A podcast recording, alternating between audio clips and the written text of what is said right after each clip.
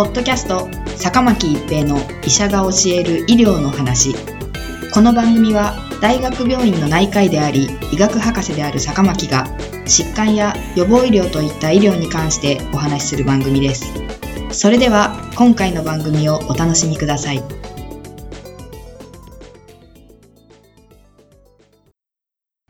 皆さんこんにちは、坂巻一平です。ポッドキャスト、坂巻一平の医者が教える医療の話。今回はインフルエンザの治療薬です。昨シーズンはインフルエンザの流行はほとんどありませんでした。新型コロナウイルス感染症予防のためのマスクや手洗いが効果的であったという説や、同時に2つのウイルスが流行することはできないというウイルス干渉のためだという説があります。今シーズン流行するかどうかはわからないのですが、流行した場合、免疫がなくなっている可能性があり、大流行になるかもしれません。インフルエンザは自然に治癒する可能性がある疾患とも言われていますが、治療薬が必要なのでしょうか？日本では以前よりインフルエンザに対しては治療薬を用いてきました。2009年のインフルエンザの大流行で、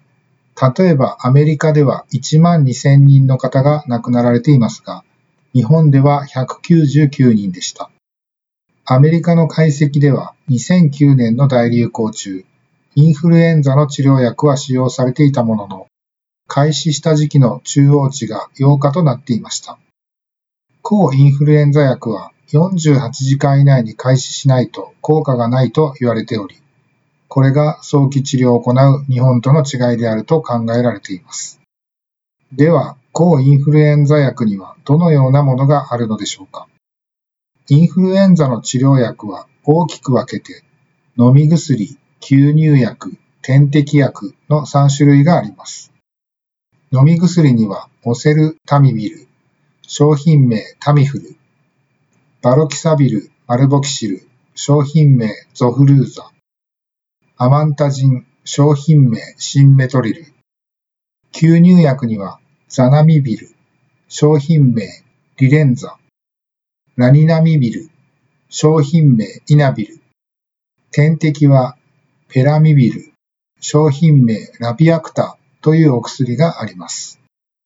これらは体内でインフルエンザウイルスが増殖するのを抑える作用があるお薬です。タミフル、リレンザ、イナビル、ラピアクタといった抗インフルエンザ薬は、ノイラミニダーゼ阻害薬と言われています。ノイラミニダーゼ阻害薬は、インフルエンザが増殖するために必要なノイラミニダーゼという酵素を阻害するお薬です。インフルエンザウイルスは細胞内に侵入した後、新たなウイルスを作り細胞外へ出ていくことで増殖します。新しいインフルエンザウイルスが細胞から外に出ていく際には、ノイラミニダーゼという酵素が必要なのですが、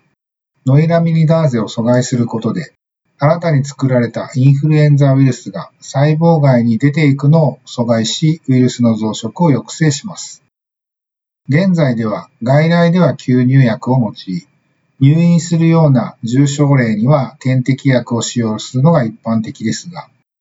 オセルタミビル、商品名タミフルは、1日2回の内服が必要ですが、最も古いお薬なので、多くのデータがあり、その有効性が示されています。バロキサビル、マルボキシルは2018年に登場したノイラミニダーゼ阻害薬とは作用基準が異なるお薬で、細胞内でウイルスそのものの増殖を抑制します。1回の内服で済むこと。初期のウイルス減少効果が大きいので、内服した人からの感染が抑えられるのではないかと期待されました。実際の効果も大きく、特に B 型インフルエンザに関しては、オセルタミビルよりも効果的であるというデータも出ています。しかしながら、低感受性、体制の問題が議論されるようになり、特に12歳未満の小児では、体制出現率が高いことから、感染症学会では12歳未満の小児への投与は推奨していませんし、免疫抑制状態にある方への単独投与も推奨していません。今後も耐性ウイルスの動向を注目し、適用が議論されるべきお薬ということになります。